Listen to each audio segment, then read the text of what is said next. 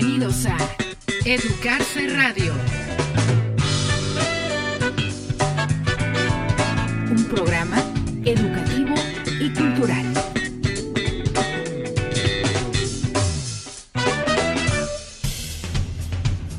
Libros y autores. Libros y autores. Libros y autores. En Educarse Radio.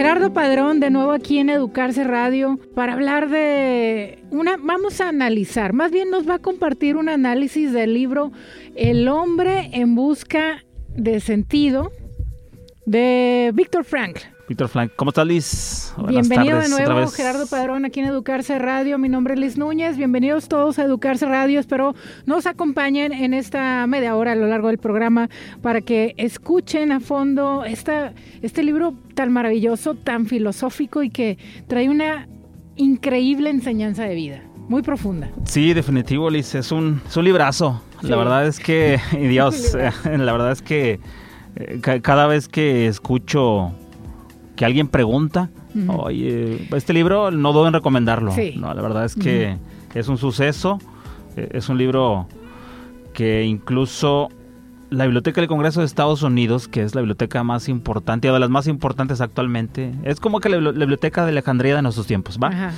Mm, hizo su lista de los libros más influyentes en el último en el siglo XX. Entre ellos está el libro del, del doctor Víctor Frankl. Entonces, sí, lo que podamos ahorita compartir de algunos datos, motivar a, gente que no conozca el libro que haya escuchado de él, se anime a darle una leída. La verdad son de los pocos libros que a mí me ha mantenido así súper concentrada en cada palabra, cada párrafo, que me mantiene querer seguir conociendo la historia, seguir conectada con, con esa experiencia que pues realmente fue muy fuerte para Víctor. Claro. ¿En qué año fue? Mira, ¿Recuerdas? si quieres, vamos a empezar con el dato de cuando nació el doctor Frank y el, el año de fallecimiento es 1905 y falleció en 1997. El año importante aquí, es decir, donde él se ve eh, deportado al campo de concentración, es en 1942 y termina 42. Termina su, esos tres años asiagos en 1945, cuando acaba la Segunda Guerra Mundial. Entonces, ya esas son, esa es la primera fecha importante en la bibliografía del, del doctor Frank. ¿Cuál sería la premisa central de, de la historia? historia, Ajá. claro, del libro.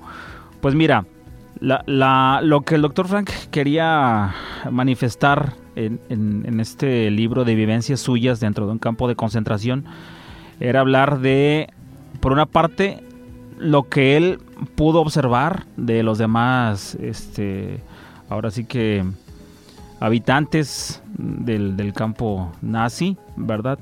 Ver cómo experimentaban desde la primera fase, segunda fase y tercera fase, cuando se adentraron, el shock que les- el shock emocional que, que vivían, ¿no? A partir de sabían que cuando escuchaban la palabra Auschwitz, el destino era funesto, ¿no? Era, era casi ir a la muerte. La verdad es que Auschwitz en esos años era sinónimo de muerte. Entonces el doctor Frank, por un lado, como te decía, se propuso a dividir en tres fases de cómo los este, reclutas, ¿cuál sería la palabra ahorita? Prisioneros. Prisioneros, los prisioneros, gracias. Los prisioneros vivían lo- los primeros días, las primeras semanas en estos campos de trabajo, ¿verdad? Y la segunda es el, porque el doctor Frank, mucho antes de entrar a, a- a los campos de concentración, desarrolló algo que se llama logoterapia. Ah, Entonces, eso, eso es muy importante porque digamos que ahora sí, eh, lamentablemente llevó a la práctica todos los cimientos, las bases teóricas de la logoterapia que él desarrolló, te decía, porque él fue psiquiatra, doctor psiquiatra de hace Muchos años, años, sí. antes de, de- de ser... ¿Cómo podrías definir esta técnica la de terapia. logoterapia? Significa la terapia del sentido. Entonces, gran parte de lo que el doctor Frank quería transmitir era el sentido de la vida, ¿no? Es parte de, entonces él se centraba en eso. Mira, igual a lo mejor un radio escuchas de los tuyos nos pudiera confirmar el dato a la, a la vez a lo mejor refutarlo pero se menciona que el doctor Frank no cuando ya eh, rehace su vida vuelve a dar terapias una de las preguntas que les decía a sus pacientes cuando yo lo recibía es bienvenido cómo está soy el doctor Frank. Platíqueme de su vida y dígame los motivos por el cual usted no se quita la vida porque a partir de ahí, de los motivos que una persona la mantenía, ¿verdad? Ahora sí que motivada, a partir de sus respuestas es como tenía él las raíces, ¿no? De, de del, desarrollo motívico de, de, cada persona, ¿no? Entonces es súper interesantísimo ese aspecto. Es muy interesante la manera en que él describe el sufrimiento, porque aunque te lo estés imaginando cómo va, cómo es que estaba pues sintiendo en ese momento, te lo da de una manera muy suave, pero a la vez como que te deja la imaginación, la realidad del sufrimiento. Claro, claro. No sé si lo percibes Sí, de hecho, de hecho tienes razón porque mira, como, como mencionaba al principio, parte del objetivo del doctor Frank no era tanto como que un tipo relato donde él se desahogara de todas las atrocidades que vivió. Lo que él buscaba era en sí, como te decía, manifestar o hacer conexión todos los términos y eh, bases teóricas de la logoterapia con cómo vivieron, cómo experimentaron los prisioneros las vivencias en los campos de concentración. Por eso quizás hay algunos, algunos momentos, pasajes del libro que todavía son fuertes, pero crueles como sabemos que es o como está documentado, pues, tampoco es, ¿verdad? Entonces, digo, hay, hay varias películas por ahí muy famosas que, que nos ponen un poquito más en relieve de qué fue eh, o cómo vivieron los prisioneros. No, simplemente, mira, ahorita me acuerdo, la lista de Schindler, no sé si la ah, llegaste a ver, de Steven Spielberg, ¿no? Eh, oye, más actual, la del niño de pijama de rayas, que, que también, basada en un libro, ¿no? Entonces, eso, La vida es bella, por ahí también. Otra película que también, hombre, entonces... Oh, sí, definitivo. sí, sí, causa bastante impacto emocional, o sea, a pesar que pues ya han pasado bastantes años, obviamente fueron sucesos históricos muy importantes, impactantes de sufrimiento que como seres humanos nos contagian. Claro. Podemos llegar a sentir algo de lo que ellos estaban experimentando. Definitivo, ¿no? Porque como me preguntabas acerca del sufrimiento, él, lo que decía el doctor Frank era que obviamente el sufrimiento es llevadero si tienes un, tiene un, sentido, ¿no? Eso es, ¿no? De hecho, mira, eh, parte de la... Algo como que una frase motivacional que él siempre utilizó, lo expresó, incluso dentro del libro hay un breve discurso que le da a, unos prisioneros que ya estaban desahuciados. Eh, les decía una frase de Friedrich Nietzsche, un, filósofo alemán. Él decía, si tienes un porqué para vivir, puedes enfrentar cualquier cómo vivir.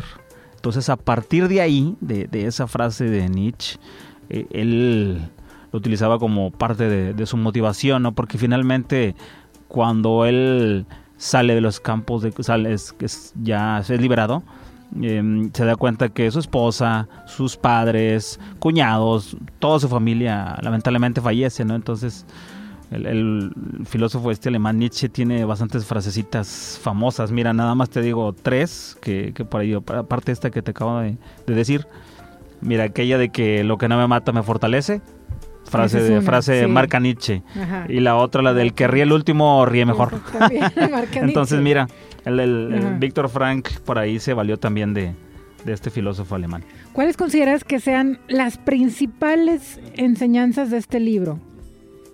Definitivamente, eh, darnos cuenta que el sufrimiento podemos la, última, la, gran libertad, la última libertad que tenemos con respecto a las cosas que nos pasan es la actitud que en cómo afrontamos dichas cosas, ¿no? Esa es una parte importante, la, la, actitud de cómo, la actitud que tomamos con respecto a todo lo que nos venga, porque lo que nos hace ver ahí en el relato del hombre en busca de sentido es eso mismo, ¿no? Finalmente les quitaron todo porque incluso cuando llegaban, se despojaban de todo. Sí. Ahora sí de todo, ¿no? Y todas sus pertenencias. Entonces él, decía por ahí el doctor Franklin también parte de los relatos de que nos podemos hacer algo, ¿no? Les decía a sus amigos, les decía, podemos convertir esta experiencia en una victoria o vamos a vegetar dejando de ser personas. Entonces, imagínate, ¿no? Qué, qué, qué discurso tan, tan poderoso, ¿no? En, en una situación tan, tan O sea, pues, desesperada. el- la poca o nula comida que de repente conseguían. Oh, sí, sí, sea, caray, caray, sí, sí, la verdad es que Desde es- ahí también. servían los cigarros como una especie de mercancía para, para poder sobrellevar ahí la, la situación del hambre. Fíjate, Liz, Ujú. quería tocar un punto. Sí. Eh, Se me hace, se me hace también por aquí interesante eh, manifestarlo. La primera edición que sale del Hombre en Busca de Sentido del libro se llamó Un psicólogo en un campo de concentración y fue firmado por el doctor Frank no con su nombre, ¿sabes? Sino como prisionero y el número de que él fue asignado como prisionero. Entonces eh, lo leyeron la gente especialistas, vendió algunos cuantos libros, pero no tuvo su, su éxito esperado. Y luego en 1955 sale una segunda edición que le llamó Desde el campo de la muerte al existencialismo. Ese fue en inglés, que aunque también alcanzó relativo éxito, no fue, no fue lo suficiente para que el doctor Frankl pudiera rehacer su vida, ¿verdad? Sobre todo obtener fondos económicos y el estatus de psiquiatra que tenía antes de, de la guerra mundial. Y finalmente ya en 1961 le proponen cambiar el nombre del título, ahora sí al, al título que todo el mundo lo conocemos en el mundo, como El hombre en busca de sentido. Me parece ¿En interesante. En 1961. 1961. Digamos que ese ya es el, ahora sí que el, el boom final para que ya el, el libro obtuviera el reconocimiento Ajá. mundial, ¿no? Vender millones de copias, ser traducido a un montón de idiomas. Por ejemplo, mira, cuando salió la primera edición, eh, al- algún especialista en psiquiatría le decía que este manuscrito era un, era un libro enfermo. Porque le decía, este relato está, está enfermo, es muy triste, es muy duro.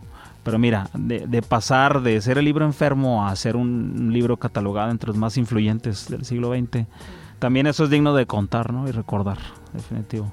Para retomar el asunto de, de Auschwitz, porque finalmente Víctor Frank por ahí estuvo en dos o tres eh, eh, campos de concentración. A, a mí se me hace tan tétrica la frase que estaba en la entrada principal de Auschwitz. En alemán decía algo así como Arbeit macht frei, que significa el trabajo los hará libres. Es una frase que de bienvenida, porque se, se me hace muy tétrica. Arbeit McFry. Ese mero. Así mero. Entonces, gracias por ayudarme conmigo. Porque la verdad yo de alemán no, no, no, no sé nada, ¿no? Entonces, te digo, se me hace eh, muy lúgubre esa Sí. bienvenida, ¿no? Porque es como que bienvenidos van a trabajar hasta la muerte. Sí. Eso, eso es, esa es la verdadera, el trasfondo de la frase, ¿no? Entonces imagínate, el, el, el más este el, el más reconocido, de hecho ahorita es un patrimonio de la humanidad, lo pusieron, Sí. quedó como museo Auschwitz, ¿no? Pero incluso, por ejemplo, en, en- en la cuestión libresca, en la industria del libro, Auschwitz sigue generando contenido. Mira, ahorita no tengo la lista exacta, pero un día me tomé un, un ratito para ver cuántos títulos hay. Deben de ser, no sé, como 30 o 40 libros de diferentes autores, autoras del mundo que involucran a Auschwitz. El farmacéutico, el tatuador, la bibliotecaria, eh, mi abuela estuvo en Auschwitz. De Es cualquier una aire, de cualquier tema, sí. Y digo, y la Mucha otra, referencia. la, la otra autora famosa con respecto a, a vivencias de los campos de la muerte es Ana Frank, ¿verdad? La, la otra autora. Hay más autores, pero ella yo creo que es de las más famosas. Sí, la más clásica. Sí, de las más conocidas, cara. ¿Cómo nos podría ayudar este libro en la actualidad a enfrentar los, los desafíos de hoy en día con tanta tecnología Claro. y tantas cosas? Fí- Fíjate, la verdad es que sigue siendo un libro muy vendido, ¿eh? Yo creo que por ahí te voy a pues, dar un dato ahí exacto, pero sigue vendiendo, sigue siendo un tema actual por el sencillo hecho de que trata del sentido de la vida. Entonces, eso es punto importantísimo en la vida de cualquier ser humano, ¿no? Que, que la vida tiene un sentido. Entonces, eh, eso es, yo creo que ahorita tan inmersos en vorágine de tecnología, de datos, ¿no? Sentarnos un rato ya a muy pensar. fuera de nosotros. La tecnología nos, nos desprende de nuestra esencia, de nuestro ser como humanos y ya no nos conecta con, con sensaciones. Te- te- tenemos mucho con- empacho de información. Ajá. Demasiada información. que nos y- olvidamos de Dios, como entonces, seres humanos, ¿no? Fíjate, el- el- el- yo recuerdo mucho unas palabras del expresidente de Uruguay, se llama Pepe Mujica. Un montón de chicos le hacían preguntas, ¿no? Sobre el sentido de la vida y esto. Y, me gustó algo que les dijo, miren, chicos, preocúpense porque el mercado, el sistema, no les dé un sentido a su vida. Hay que buscarlo uno propio, ¿no? Eso se trata de la chamba de uno, ¿no? Es decir, porque estamos tan inmersos en un montón de publicidad, de, compra, un- una idea, es una locura lo que lo- los medios nos hacen creer que tenemos que consumir, ¿no? Vivimos una, una sociedad de consumo, por eso la preocupación a que, que ese sentido no sea tan artificial, que, que sea genuino, obviamente, y ad hoc a lo que, cómo vives tú las cosas, ¿no? Importantísimo. ¿Cómo ha sido esta la recepción de este libro en la comunidad lectora? No, hombre, la verdad es que te digo, siempre es de los más leídos, librerías tanto en México, Estados Unidos, todas las partes del mundo. Entonces te digo, yo creo que va, va orientado a eso, a que como yo lo he escuchado, ¿sabes? Incluso, no sé, mira, por decirte, el otro día Alejandro Sanz. Todos sabemos quién es Alejandro Sanz. Mm, Digo, podrá gustarnos o no nuestra música, pero sabemos que es famoso, ¿verdad? Y este hombre lo leyó un día, dijo, es que sabes que un día estaba deprimido y leí El hombre del bosque de sentido. Entonces, para que veas que hace a ese tipo de celebridades, ¿no? O sea, y sabes que, que no lo hace para promocionar o darle darle publicidad al libro, ¿no? Digo, el libro se sigue vendiendo por millones, ¿no? Entonces, sí, sí, cu- cu- cuenta, como decimos en, en el argot libresco, de buena salud. Sí, Sí. bastante. O sea, es básico en nuestro librero. Sí. En su librero, este Hay que libro tenerlo. es una joya. Y más libros del doctor Frank, digo, finalmente ¿Cuáles otros escribió, tiene? mira, eh, por ahí psicoanálisis y existencialismo, si mal no recuerdo, uno- uno- es uno de ellos. Em, psicoanálisis y humanismo, psicoterapia y humanismo también por ahí los manejan, creo que puedo decirlo, Fondo de Cultura Económica, claro. maneja maneja algunos títulos, entonces aparte el, el hombre en busca del sentido último, también un libro como que parece ser como que el gemelito Ah, del, del- ok. del hombre en busca de sentido. No confundirlo porque también se presta eso. ¿Cómo es el otro? El hombre en busca del sentido último. Ah, ok. ¿Y ese Digo, y cómo, el- cuál es la diferencia también. con, con pues ese? mira, es que obviamente eh, el doctor ya un poquito más este más abocado al asunto teórico desenreda un poquito más la situación de la logoterapia y de, y de Ah, cómo en varios aspectos, por ejemplo, no sé, toca el tema algo de los deportes, ¿no? Incluso al- habla acerca de los deportes, mm, de deshumanización de ciertas ciertas este, cualidades que decimos humanas, como el amor, ¿verdad? Sí. Entonces, sí, sí, sí, sí, por ahí no hay que consumir eh, más lecturas, más libros del, del doctor Víctor Frankl, definitivo. Me gusta, me gusta también una frase que utiliza ya para cerrar la charla. Un, un discurso, fragmentos de un discurso que da ahí en, en pleno, pleno campo de concentración. Dice, no importa lo que esperes de la vida, lo que importa es lo que la vida espera de ti. Entonces, por ahí, ¿no? Entonces es parte de... del- Excelente, del- Gerardo. Muchísimas gracias por tu aporte aquí en Educarse Radio con este análisis de este libro tan impactante, maravilloso y esencial Definitivo. para nuestra vida. Gerardo Padrón, bibliotecario aquí en. Educarse Radio. Gracias, gracias.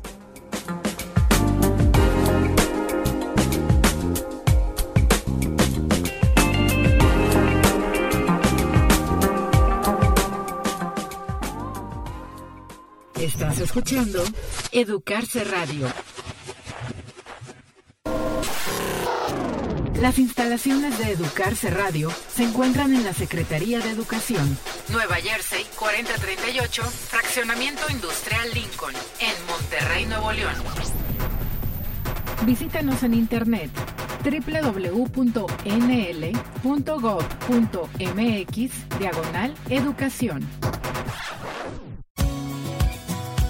¿Te cuento un cuento? Desde la biblioteca.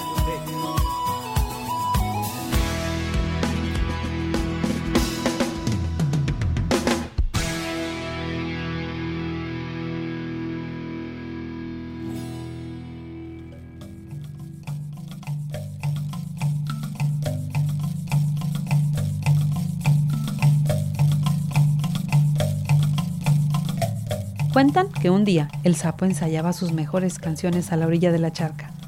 se estaba preparando para la gran fiesta de los animales, que sería el día siguiente, en lo más profundo de la selva. El águila, que pasaba por ahí, se detuvo a saludarlo. Buenos días, sapo. ¿Irás a la fiesta? le preguntó amablemente. El sapo la miró de arriba abajo y le contestó altanero. Por supuesto. Fui el primero en ser invitado, porque soy un excelente cantante. Nadie quiere perderse mi actuación. Dolida por los malos modos del sapo, el águila comentó burlona. ¿Ah, sí? Pues ya deberías estar en camino. La selva está muy lejos y a menos de que sepas volar, llegarás muy tarde. No te preocupes, conozco un atajo, respondió el sapo. A la mañana siguiente, camino a la fiesta, el sapo aún estaba ahí, ensayando a todo pulmón. Ella se posó en la ceiba cercana. Debe ser un buen atajo el que conoces, dijo, poniendo su guitarra al pie del árbol. Porque ya es tarde y sigues aquí tan tranquilo. ¿No prefieres que te lleve? No te molestes, contestó el sapo. Apuesto a que puedo llegar antes que tú con cinco minutos de ventaja. ¿Eso crees? Pues adelante, respondió el águila muy enfadada. El sapo, que no conocía ningún atajo, pero que no quería quedar en ridículo, se escondió en la guitarra, aprovechando que el águila se había inclinado a beber agua. De tan enojada que iba, el águila no notó que su instrumento pesaba más de lo acostumbrado. Al llegar a la fiesta, se olvidó de su mal humor, dejó la guitarra junto a los instrumentos de los demás y se puso a charlar con las palomas. El sapo aprovechó nuevamente la distracción para salir de su escondite. Y con grandes aspavientos se puso a saludar a todos y a contar a gritos que había ganado la apuesta a la reina de las aves. Pero el mosquito, que lo había visto salir de la guitarra, fue a contarle la verdad al águila. Cuando acabó la fiesta y todos se despidieron, el águila notó que el sapo ya no estaba. Sin decir nada, tomó su guitarra y emprendió el vuelo de regreso. En un momento en que la luna salió de entre las nubes, alcanzó a ver el brillo de la lustrosa piel del sapo en el fondo del instrumento. Con sus fuertes garras sacudió la guitarra hasta que el sapo salió despedido. Dicen que por eso el sapo quedó así, aplastado y con los ojos desorbitados y la piel llena de abolladuras, y hasta la voz se le estropeó con la caída. También dicen que desde entonces los sapos y el águila no se llevan bien.